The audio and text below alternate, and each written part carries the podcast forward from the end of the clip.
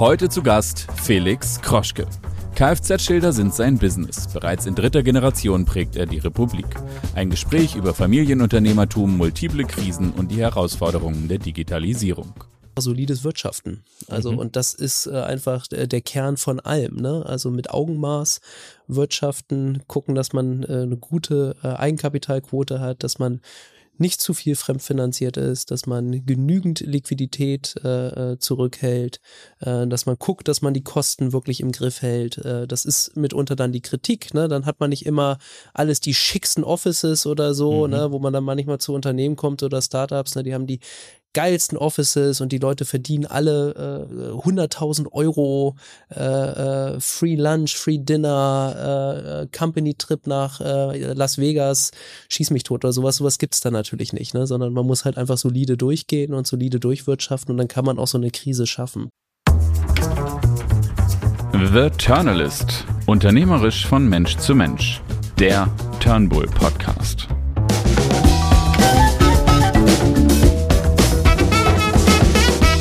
Moin Felix, herzlich willkommen bei The Journalist. Moin, freue mich, hallo.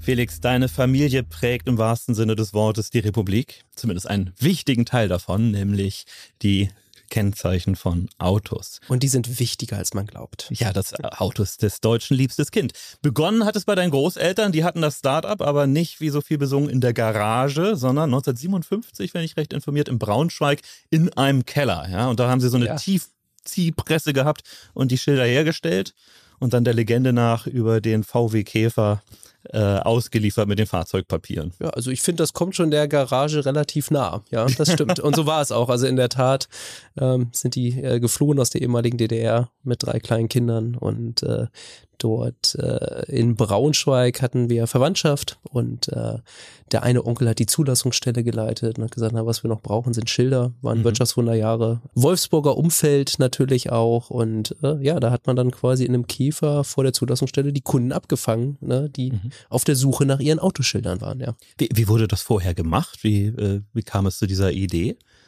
Äh, also das gab es vorher schon. Ne? Also ist jetzt nicht so, dass äh, äh, meine Großeltern die ersten am Platze waren, die das gemacht haben. So, aber es war einfach dann äh, Wachstumszeit ne? und da war einfach noch Platz für weitere Anbieter, für mehr Wettbewerb. Und es gab natürlich auch schon Wettbewerb mhm. äh, in, äh, in Braunschweig auch. Und äh, ja, also da musste natürlich auch der Autohandel musste auch bedient werden. Und also gerade so die Auto äh, etablierten Händler, die hatten dann schon so ne, ihre Schilder Lieblinge. Mhm. So, und dann war es immer natürlich auch schwierig für so einen neuen Player äh, in den Markt reinzukommen bekommen und äh, ja, aber die haben sich da durchgesetzt. Deine Großeltern haben das ja. ganz offensichtlich geschafft und dein Vater dann in zweiter Generation hat dafür gesorgt, dass jeder, der schon von uns mal mit Autozulassungsstellen zu tun hatte, diese Bütchen kennt, die überall stehen. Also er hat das dann wirklich hoffe, äh, ja. überall äh, hingestellt und richtig genau. expandiert.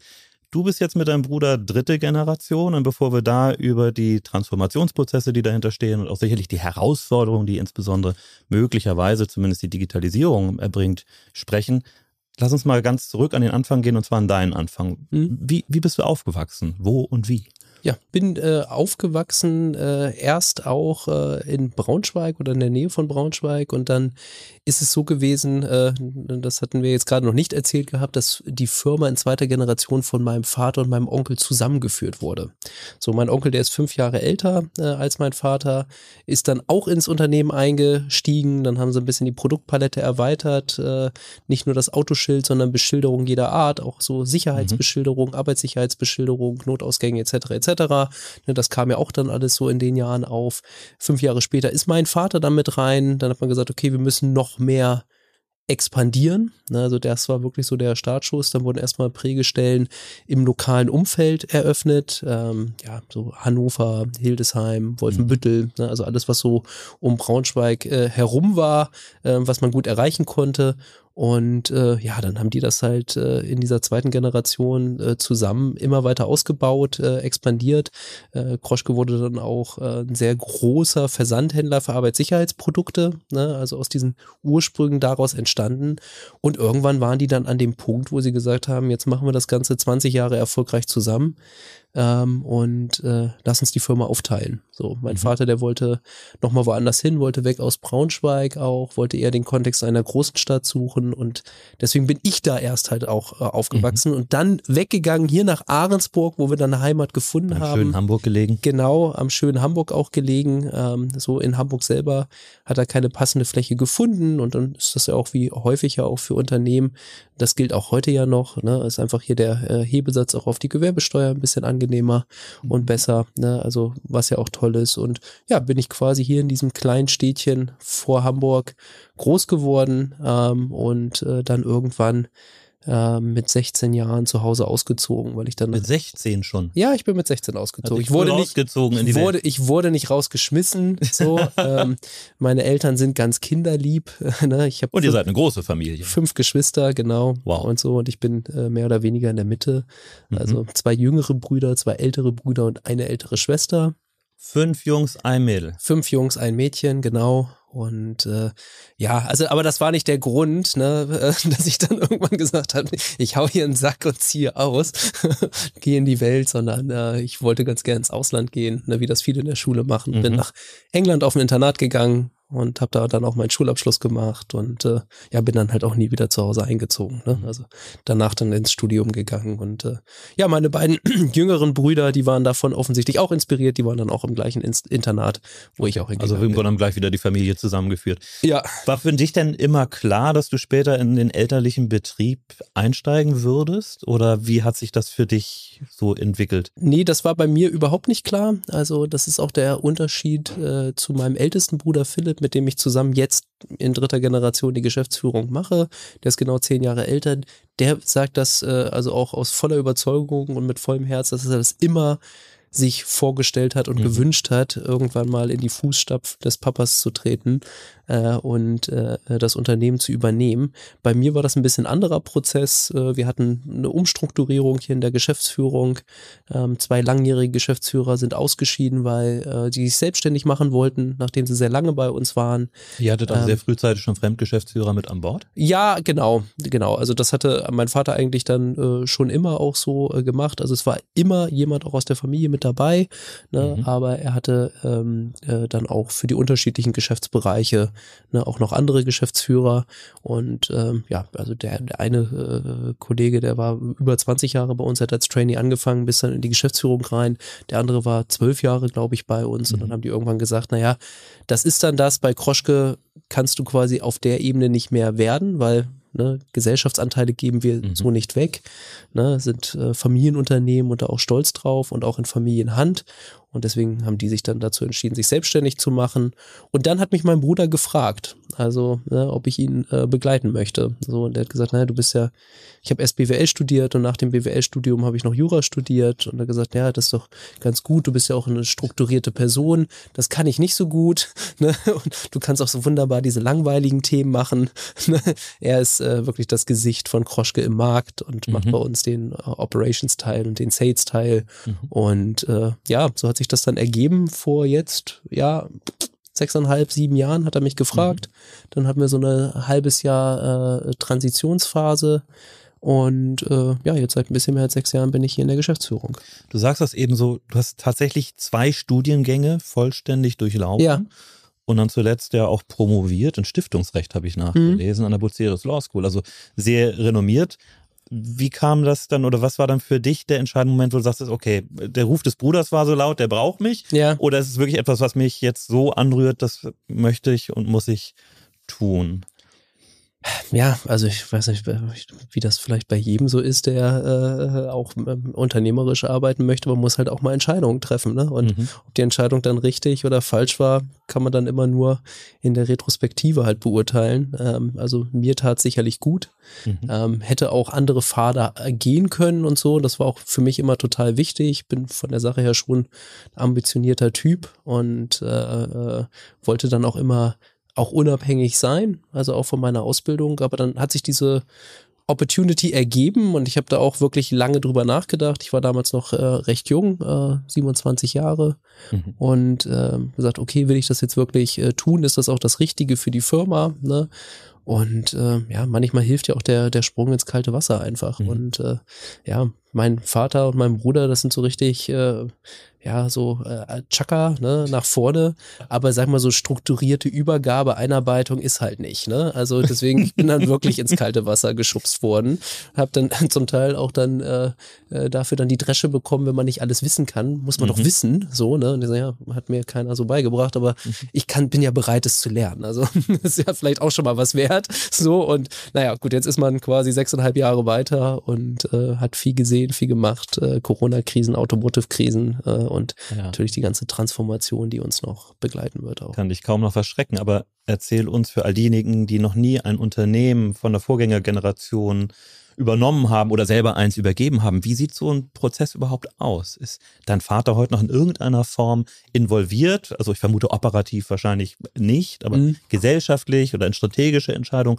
Wie habt ihr diesen Übergang gestaltet?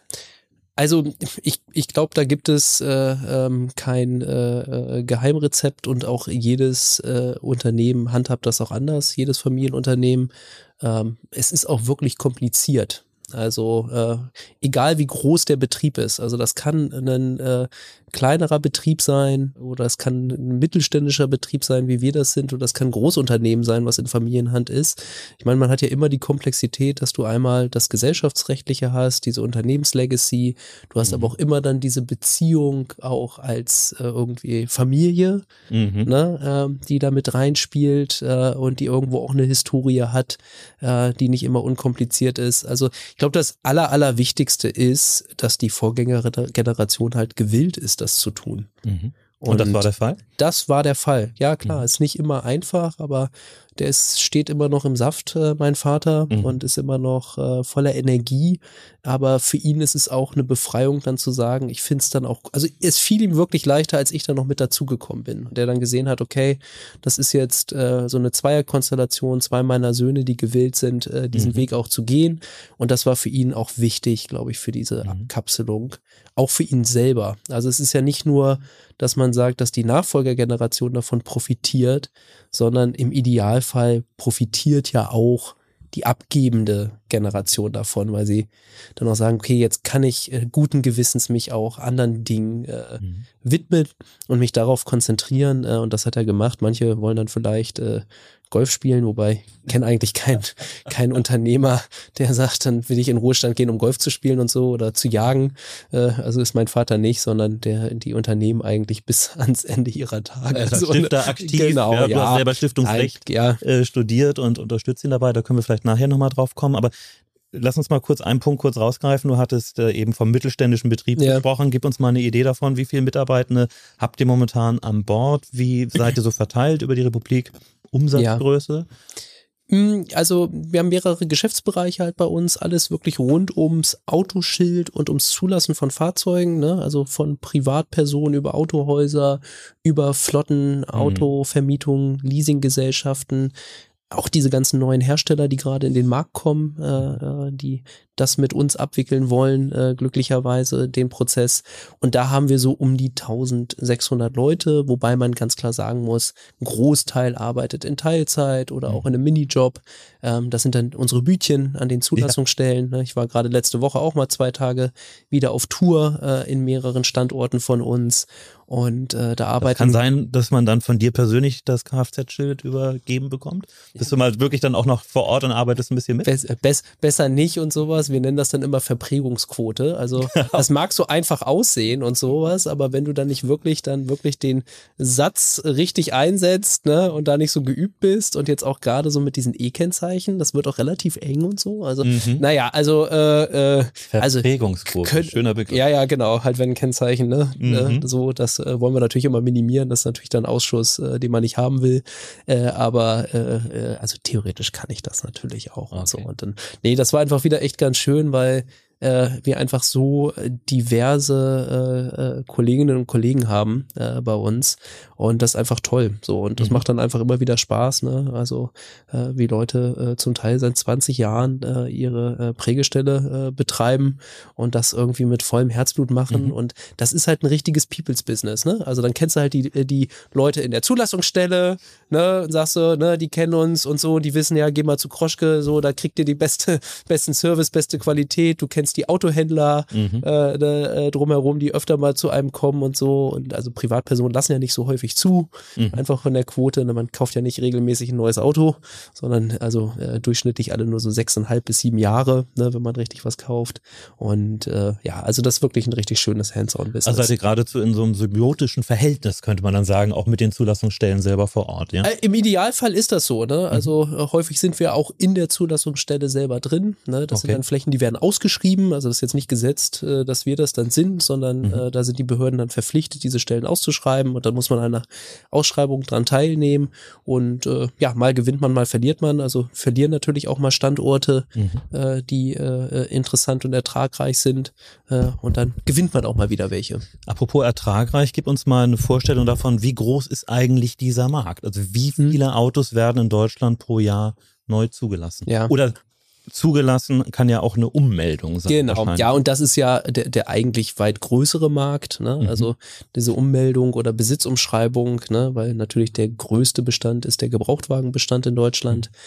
Also das war jetzt, war, die letzten drei Jahre waren einfach wirklich relativ wild, was das anbelangt. Ne? Also haben wir auch äh, natürlich wirtschaftlich zu spüren bekommen. 2019, also ich sag mal so das letzte normale, in Anführungszeichen, ne, Vorkrisenjahr war das Jahr mit den höchsten Zulassungszahlen, also Mhm. sowohl Neuzulassungen als auch Besitzumschreibungen. Ne, also da waren wir so in der Größenordnung von fast 12 Millionen Vorgängen. Ähm, und äh, also wirklich auch ganz Davon interessant. wie viel Kroschke? Also man, ich sag mal so, wo wir mittelbar oder unmittelbar dran äh, teilhaben an den Vorgängen und sowas, äh, kann man sagen, das sind schon so 30 bis 40 Prozent der Vorgänge. Ja, In Gesamtdeutschland. ja, so, also je nachdem, ne, wenn man sagt, auch mittelbar, da wo wir halt das Autoschild, Mhm. ne, dann führen wir in dem Fall jetzt nicht die Zulassung für den Kunden durch, Mhm. weil er selber dann kommt und das meiste ist nun mal äh, äh, C2C, also Consumer to Consumer bei so einer Besitzumschreibung, ne? also wenn man selber halt einen Gebrauchten kauft, das ist immer noch der größte Markt, ne? Also Mhm. und äh, dann gehen die Leute auch selber zur Zulassungsstellung, kaufen dann bei uns halt die Schilder oder jetzt in Corona-Zeiten haben wir zum Teil dann auch für die Leute auch über unsere Prägestellen die Zulassung durchgeführt, weil viele Zulassungsstellen gesagt haben, wir beschränken den Publikumsverkehr, wir wollen keine, dass nicht so viele Leute quasi frequentiert reinkommen. Wendet euch bitte an einen professionellen Zulassungsdienst oder geht zum Präger. Der sammelt das dann, den Mhm. kennen wir, der macht dann alle Vorgänge, reicht die dann gesammelt ein, könnt ihr am nächsten Tag wieder abholen, die Vorgänge mit euren Schildern. Mhm. So, also das waren so ein bisschen die Effekte. Jetzt letztes Jahr war äh, ziemliches Krisenjahr, also historisches Krisenjahr, ne, also bedingt durch die mangelnde Fahrzeugverfügbarkeit. Ja. Die Nachfrage war extrem hoch.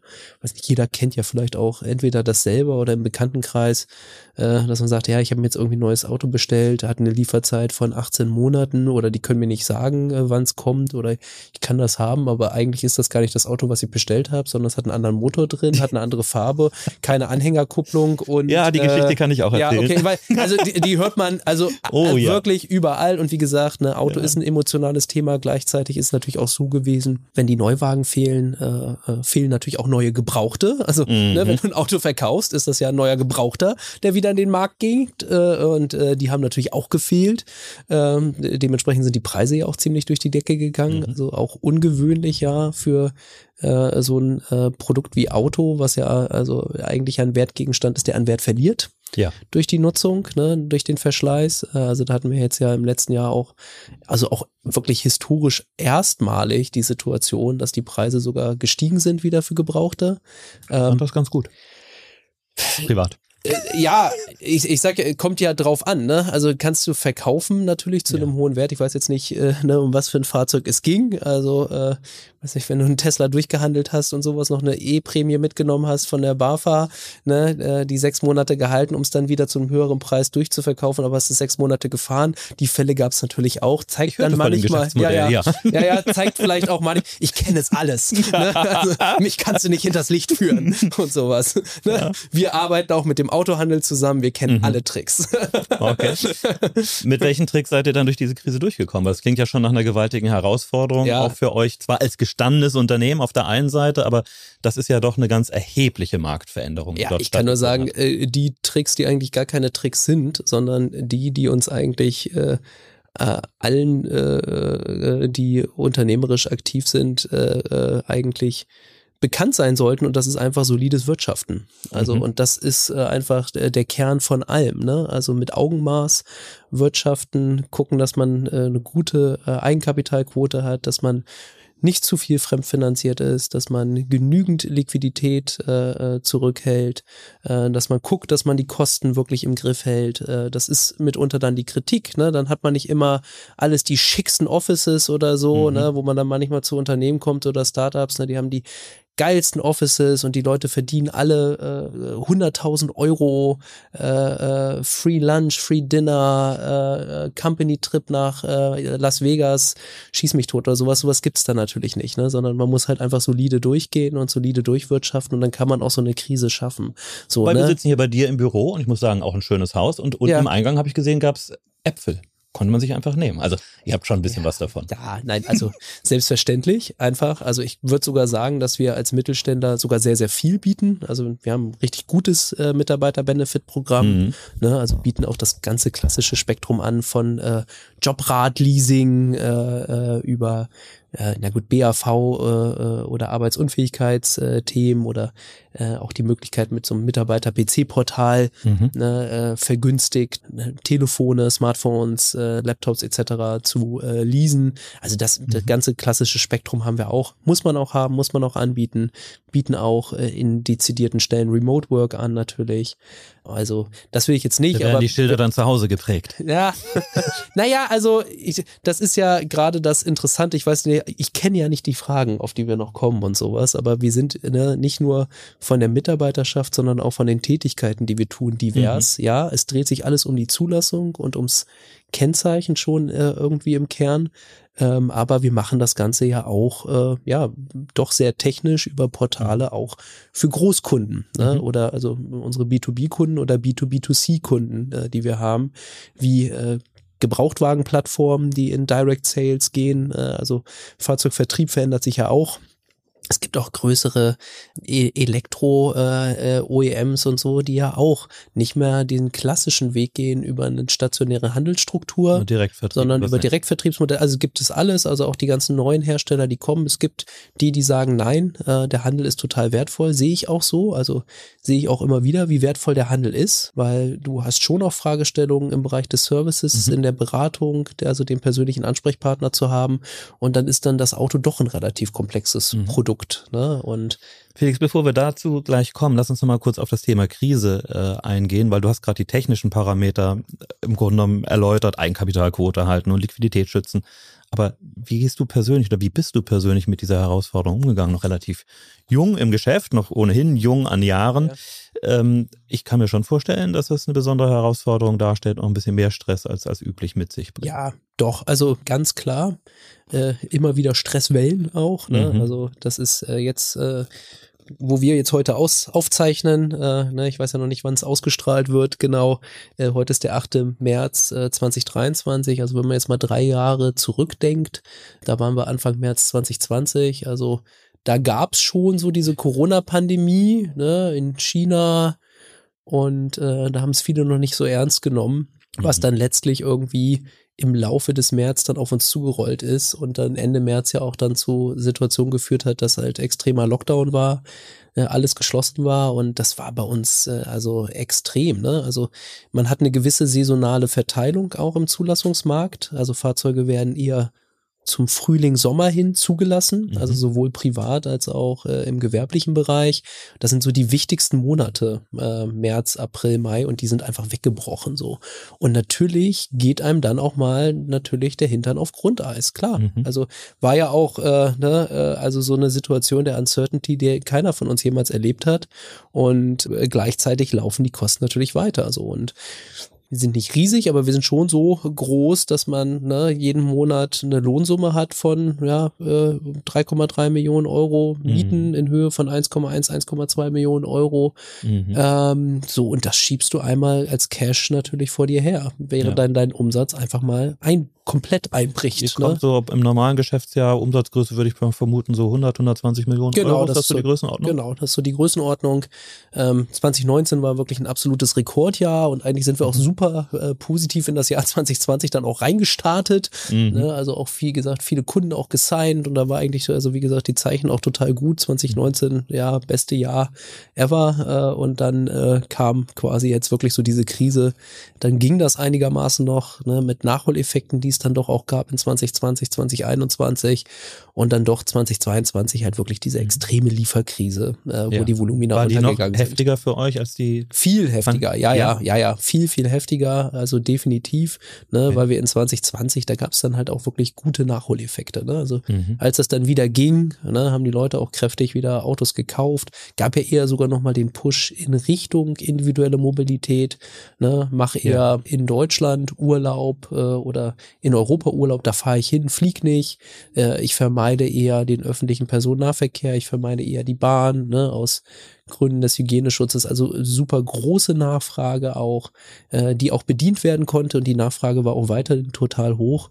Und äh, ja, dann kam ja erst diese Halbleiterkrise mit den mhm. äh, Chips, die sich dann so mh, hm, in der zweiten Jahreshälfte 2021 so richtig bemerkbar gemacht hat. Und äh, dann äh, nochmal der, die kriegerische Auseinandersetzung in der Ukraine, die auch die Lieferketten nochmal extrem gestört hat. Und äh, ja, also der Handel und die OEMs konnten es ja zum Teil wirklich super kompensieren, weil sie halt Bestände dann veräußert haben, äh, ohne Rabatte geben zu müssen äh, und sich darauf konzentriert haben, wirklich nur noch die, die hochmargigen äh, Fahrzeuge zu veräußern. Also ne, gewisse Fahrzeuge konntest du immer halt haben, bekommen, ne? Äh, äh, aber das ist halt nicht der breite Markt ne? und wir leben halt von Volumen. Also mhm. da macht es keinen Unterschied, ob wir einen Maserati zulassen ne? Mhm. oder äh, einen E-Up. Mhm. So, also wir kriegen das gleiche Geld. Neben den handwerklichen Aspekten, die äh, sozusagen dann gelöst werden müssen. Wo ist für dich in diesen Momenten persönlich die Kraftquelle gewesen? Wie bist du da als Unternehmer, als Mensch mit umgegangen mit diesen Herausforderungen, mit diesen Stresswellen, wie du ja. sie eben beschrieben hast? Also erstmal äh, habe ich das so gemacht, dass ich äh, also auch in ganz wesentlichen Teilen die italienische Wirtschaft gestützt habe, indem ich sehr viel italienischen Rotwein getrunken habe. Die Geschichte höre ich nicht zum ersten Mal. Ja, okay, siehst du. Und wenn das auch, wenn auch das wieder ein Schema in der breiten Masse ist, dann, äh, dann hilft das. Ähm, also jetzt mal äh, Scherz beiseite. Ähm, man muss sich gegenseitig stützen, man muss halt auch ein Urvertrauen haben, dass man halt durch so eine Riese, äh, Krise durchkommt und so. Und dann hat sich es auch wieder abgezeichnet nach zwei, drei Monaten, okay, man kommt da auch durch, mhm. so und äh, wir schaffen das quasi und also auch wirklich gut auch durchgekommen dann am Ende. So, und das gibt einem halt auch Zuversicht. Mhm. Also durch Krisen musst du halt durchgehen. Das war jetzt sicherlich eine einmalige Krise, ähm, aber auch da, also es klingt immer so total abgedroschen, weil du auch gefragt hast, was sind denn die Tricks und sowas. Am Ende äh, kochen wir alle nur mit Wasser und du kannst nur, du musst mit den Basics arbeiten und so. Und Zuversicht und die Erkenntnis, ne, dass man durch Krisen durchgehen muss, gehört halt zu diesen Tricks in Anführungszeichen dazu. Also da kannst du so viel Management-Ratgeber lesen, wie du willst, meines Erachtens. Ne? Also am Ende geht's immer wieder nur genau um die gleichen Basics so. Ne? Und das ist ja zum Beispiel auch das, was wir zum Teil im Venture-Startup-Bereich auch sehen. Ne? Wenn du zu overpushed und zu heiß laufend bist, ne, dann geht das halt auch sozusagen langfristig nicht gut. So, ne? Mhm. Oder wir sehen es jetzt zum Teil jetzt ja in der Tech-Szene, wo die ja auch sehr viel Layoff jetzt gerade machen äh, gut, da ist jetzt mitunter die Berichterstattung nicht ganz korrekt. Also da wird auch ein bisschen ausgeblendet, wie viele Leute die ja auch, äh, also eingestellt haben. Äh, also und das ist ja überproportional viel mehr als das, was wieder abgebaut wird. Mhm. Ne? Also was irgendwie bei einem Meta läuft oder bei einem Amazon. Also die, ja, auch wenn die 20.000 Stellen abbauen, aber wenn sie irgendwie dann halt in den letzten zweieinhalb Jahren halt 100.000 Stellen kreiert haben, mhm, ist das eigentlich eine normale Wellenbewegung und die tut uns ja auch gut. Also ist doch auch irgendwie richtig. du sprichst damit im Grunde genommen schon das Thema Digitalisierung äh, an. Wir haben schon eben über Transformation Transformation, den Übergang von deinem Vater auf euch Brüder gesprochen, was ja ganz offensichtlich gut funktioniert hat. Dann seid ihr gleich in diese beiden Krisen rein, geht da jetzt gestärkt daraus hervor. Aber es gibt ja nach wie vor große Herausforderungen im Markt. Du hast es selber schon anklingen lassen. Äh, es gibt Hersteller, die jetzt direkt verkaufen. Der Markt verändert sich sehr stark und digitalisiert sich. Jetzt habt ihr natürlich alle Möglichkeiten, die Digitalisierung mitzugehen, mhm. ohne Frage. Aber auf der anderen Seite habt ihr immer noch die Ämter, die Behörden. Ja. Das stelle ich mir als eine unglaublich große Hürde hervor, dort äh, überhaupt eine Digitalisierung der Prozesse so hinzubekommen, dass das wirklich von Anfang bis zum Ende sauber durchläuft. Also wir gehen stark davon aus, dass man, äh, also wir haben über 700 Zulassungsstellen in Deutschland, ne, mhm. man so ne, auch die Außenstellen und so berücksichtigt, äh, die die Zulassungsstellen haben. Also in Hamburg gibt's ja auch ne, mit dem LBV ne, die Hauptzulassungsstelle und dann haben die noch Außenstellen. Verkehr, genau. genau, Landesbetrieb Verkehr, genau. Äh, und dann haben die noch Außenstellen und so. Ne, äh, und das ist ja also elf Stück, glaube ich. Ne? Jedes so ein kleines Königreich für sich. Ja, also wie gesagt, ne, und dann äh, haben wir über 700 ne, in, wow. in Deutschland auch, äh, die mit, unter, mit unterschiedlichen Fachverfahrensanbietern arbeiten. Also das mhm. sind die, die die Behörden Software zur Verfügung stellen. Und äh, also wir gehen sehr stark davon aus, dass es eine sehr, sehr lange Phase des Übergangs geben wird.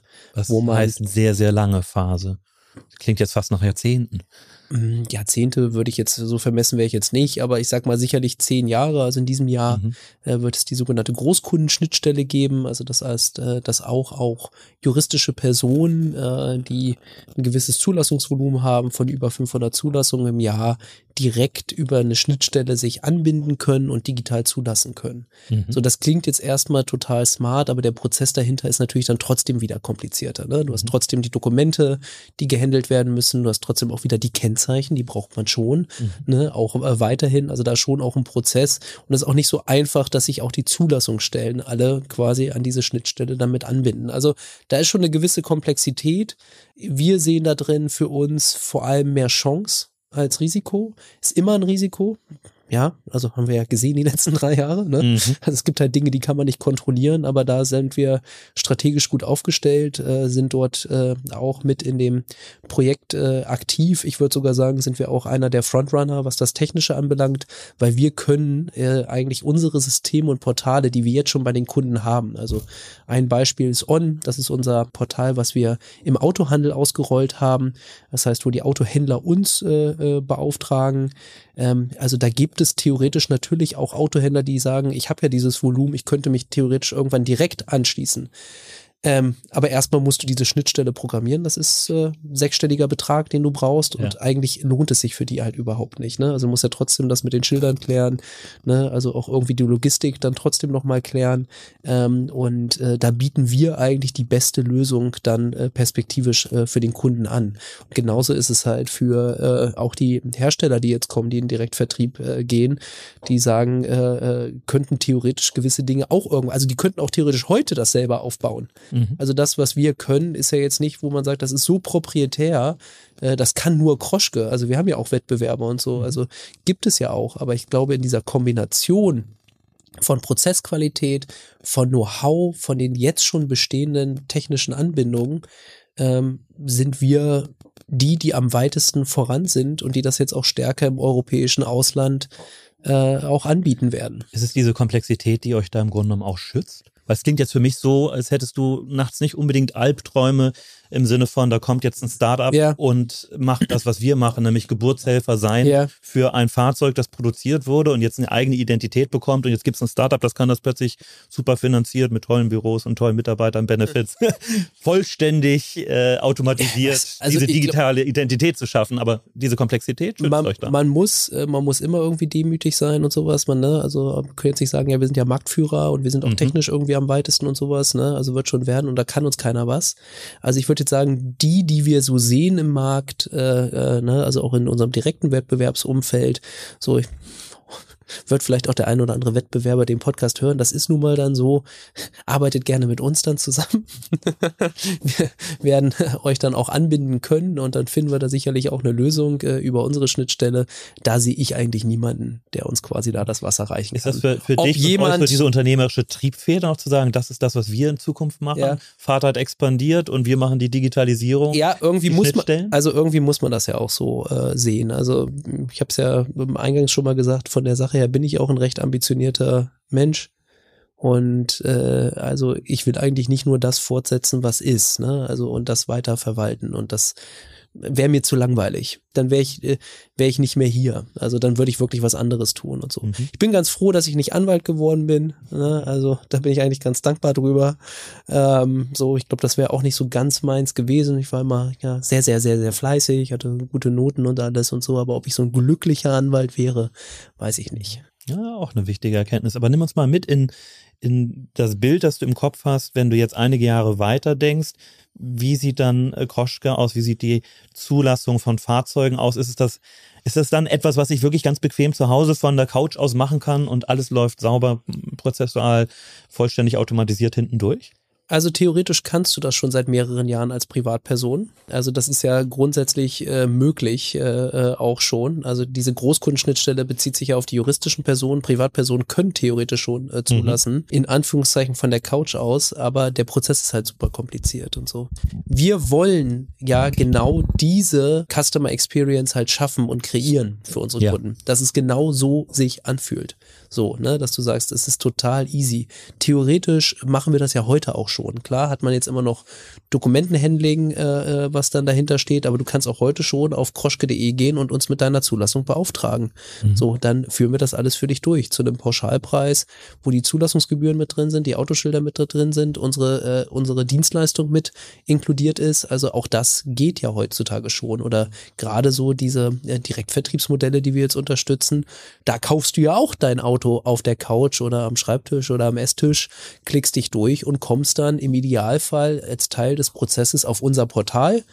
Also um das möglichst äh, seamless auch sich anfühlen zu lassen, äh, dann sagen wir, unsere Strategie ist, wir wollen ein bisschen wie so ein PayPal der Zulassung sein. Ne? Okay. Also das propagieren wir immer wieder. Findet man auch in dem einen oder anderen Artikel äh, von uns, äh, wenn man uns recherchiert. Und das ist so unser ja, Vision Statement eigentlich. Also so wie du sonst irgendwas online kaufst, ne, wählst du auch aus, packst den Warenkorb mhm. und dann kommst du irgendwann zum Bezahlen, dann musst du das halt abwickeln und genauso so, wenn du dir ein Auto aussuchst, äh, äh, musst du dann irgendwann, äh, kommst an den Punkt, äh, dass du auch das dann zulassen äh, musst, so und dann kommst du halt zu uns, so wie du sonst halt mhm. äh, zu PayPal kommst, um die, Zula um die Bezahlung zu machen, weißt du, okay, bei Kroschke zertifiziertes, äh, sicheres äh, Unternehmen, die das wirklich möglichst äh, reibungslos, möglichst sauber mit einer hohen Dienstleistungsqualität für mich machen und das ist unsere Vision, ja, mhm. genau da arbeiten wir hin und deswegen ist es auch so toll, dass wir auch jetzt schon die Chance haben, so viele neue Player, auch die in den Markt kommen, an uns anzubinden und zu sagen, okay, lass uns gemeinsam den Prozess kreieren, so, weil selbst wenn sich das weiter digitalisiert, wird das eine lange Übergangsphase sein, bis mhm. alle Zulassungsstellen das auch alles so machen können, äh, angebunden sind, äh, das reibungslos läuft, aber ihr müsst ja heute euer Geschäft machen und euer Kerngeschäft ist äh, nicht Zulassung zu verkaufen oder die Zulassung durchzuführen, sondern natürlich irgendwie die Fahrzeuge in den Markt zu bekommen. Äh, mhm. Und äh, ne, da, darum geht's doch eigentlich. Und der Kunde will doch einfach nur fahren. So. Mhm. Deswegen, wir verstehen uns als Outsourcing-Dienstleister. Auch das ist irgendwie nichts Neues. Auch das tun wir jetzt schon seit Jahrzehnten. Und das werden wir auch äh, zukünftig in einer immer digitaleren Welt tun. Werdet ihr das zukünftig auch im Ausland tun? Ist das etwas, was möglich ist, so etwas auch in andere Länder zu übertragen?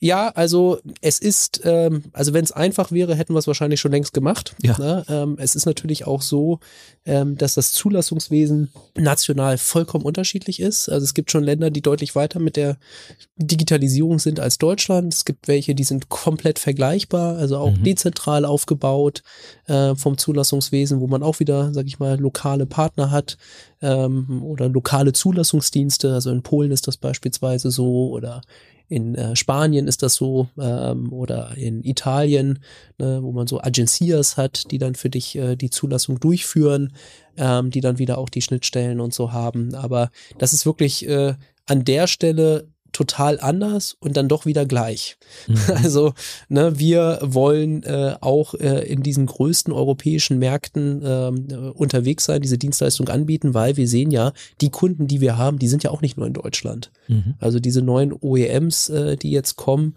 und sagen, ja, äh, wir kommen natürlich häufig über Deutschland, weil wenn wir nach Europa kommen, weil größter Automotive-Markt natürlich, mit den meisten Zulassungen, mit der meisten Autofahrern, der größten Kundschaft und natürlich irgendwie auch besonders prestigeträchtig, weil Deutschland halt eine Autonation ist, ähm, ne, die sich ja als solches auch in der Transformation befindet.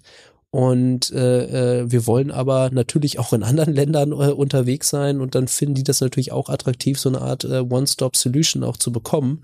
Sagen, okay, wir nehmen dir das ab, wir machen einen Rahmenvertrag und bedienen dich auch in anderen europäischen Ländern mit. Mhm. So. Und das gehen wir ganz unterschiedlich an. Ne? Also teilweise bauen wir eigenes Geschäft auf, teilweise kaufen wir Wettbewerber.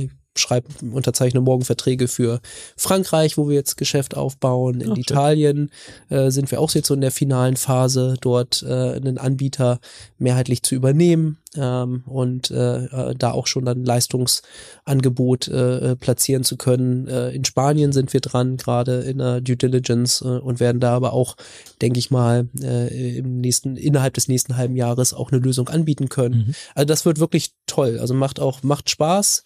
Gleichzeitig der Markt weiterhin doch immer noch nicht auf dem Vorkrisenniveau mhm. äh, und wir investieren, sage ich mal, äh, so gut es geht, unser eigenes Geld äh, sowohl in die Digitalisierung, in unsere Mitarbeiter und äh, auch in die Expansion bei natürlich irgendwo einem äh, Marktniveau, was niedriger ist und so. Aber das ist auch wieder Familienunternehmen. Ne? Also man mhm. nimmt dann auch mal eine Minderung äh, in der Rendite auch hin, wenn man weiß, man investiert ja in eine gemeinsame Zukunft, ne? Und da muss ich jetzt nicht äh, äh, alles so äh, streamline und sagen, ja, kurzfristig habe ich dann vielleicht das Doppelte an Rendite. Könnten wir machen. Also, mhm. aber das ist ja nicht unsere Vision, die wir haben. Mhm.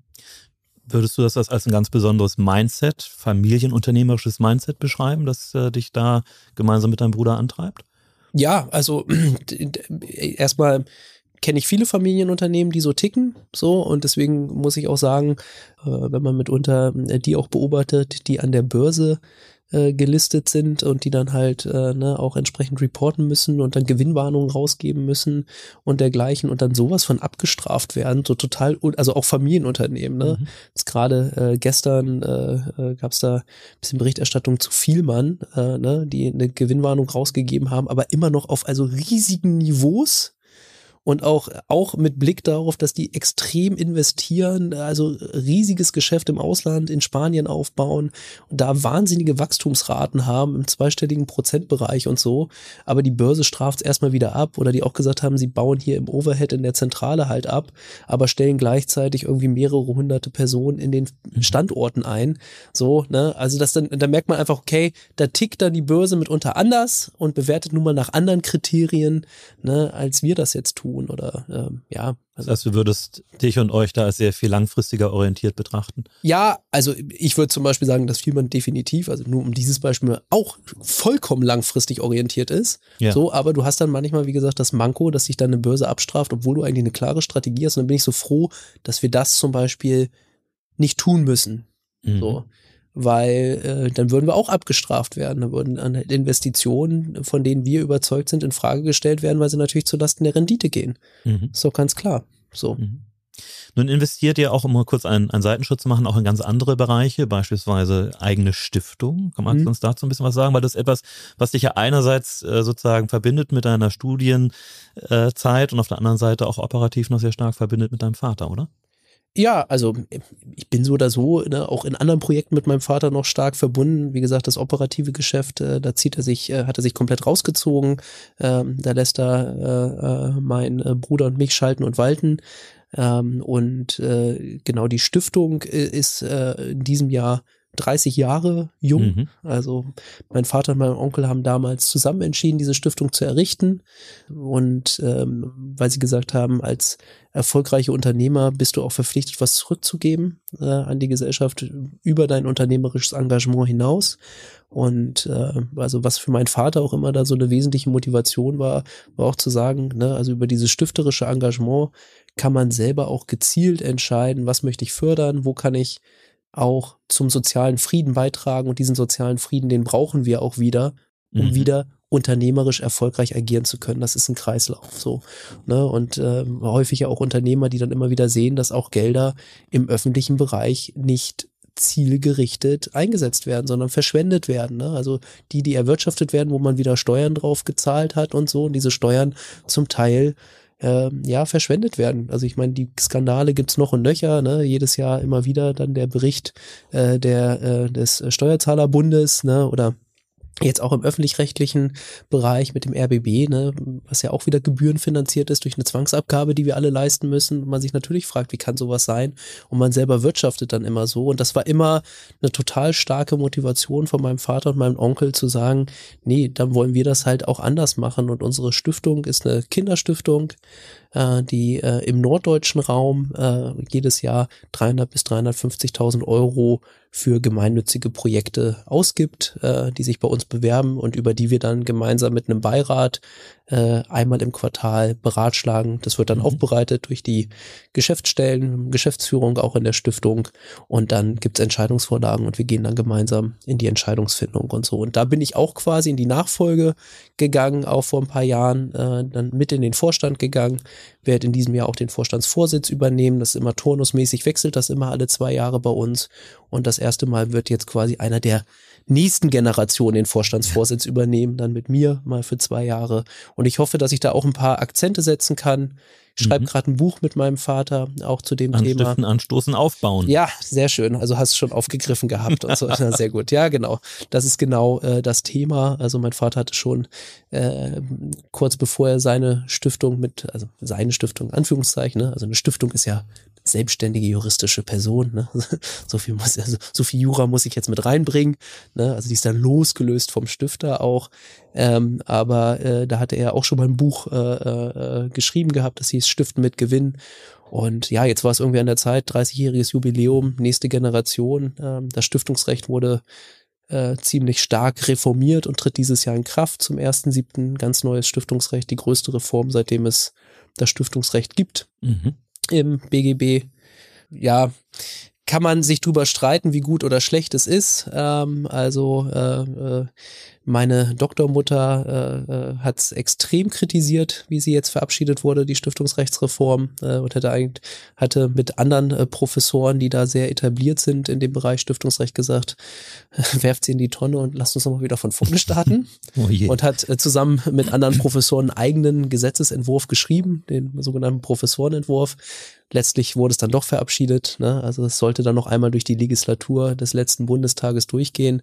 Ne? Man hat ja so das sogenannte Prinzip der Diskontinuität, das heißt, äh, Gesetzesvorhaben, die in der einen Legislatur nicht abgeschlossen werden, die sind vollkommen hinfällig und müssen wieder ganz von vorne in der nächsten Legislatur gestartet werden.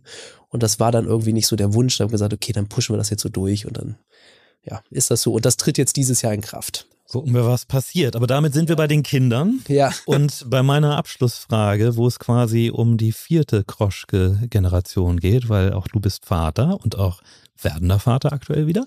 Und ähm, meine Abschlussfrage an dich lautet, stell dir vor, du hast deinen Kindern nichts weiter zu hinterlassen als ein weißes Blatt Papier und du darfst ihnen da drauf schreiben, was du ihnen mit auf den Weg geben möchtest. Hm. Was würdest du ihnen mit auf den Weg geben? Ähm, ich würde, also jetzt ist das natürlich noch ein bisschen äh, schwierig, weil mein Sohn ist jetzt gerade erst ein bisschen älter als zwei Jahre. Ne? Mhm. Also der redet jetzt so einigermaßen. so, ne? Also da haben wir noch nicht so den tiefgründigen Austausch und so. Aber ich glaube, das Wichtigste, was du haben kannst äh, als Charaktereigenschaft, ist in dich selbst zu vertrauen. So, und das würde ich draufschreiben, ne? Vertrauen dich selbst. So, also weil äh, die Krisen, die werden kommen, sind halt irgendwie Teil des Lebens. Es gibt Rückschläge, äh, wirtschaftlich, gesundheitlich, privat, emotional. Ähm, aber wenn du irgendwie äh, aufrichtig mit dir bist und ehrlich mit dir bist, ne, und auch in dich vertraust, dann wirst du immer einen Weg gehen können. So, also deswegen bin ich auch gar nicht bang. Also werden auch noch andere schlimme Dinge passieren. Äh, gleichzeitig werden auch wieder ganz viele tolle Dinge passieren. So, aber solange ich irgendwie weiß, dass ich äh, äh mit beiden äh, Beinen fest äh, im Sattel stehe und äh, an mich und meine äh, Fähigkeiten glaube, werde ich halt einen Weg finden. So. Und das kann ich eigentlich nur mitgeben. So. Und dann werde ich das hoffentlich auch so an ihn übertragen können. Ein starker Kopf ist er jetzt schon. ja. Das hat er vom Vater. Felix, ganz herzlichen Dank, dass du deine Geschichte mit uns geteilt hast. Ja, sehr gerne. Das waren tolle Abschlussworte und ich wünsche dir und deiner Familie alles Gute. Vielen Dank. Danke. The Turnalist. Unternehmerisch von Mensch zu Mensch. Der Turnbull Podcast.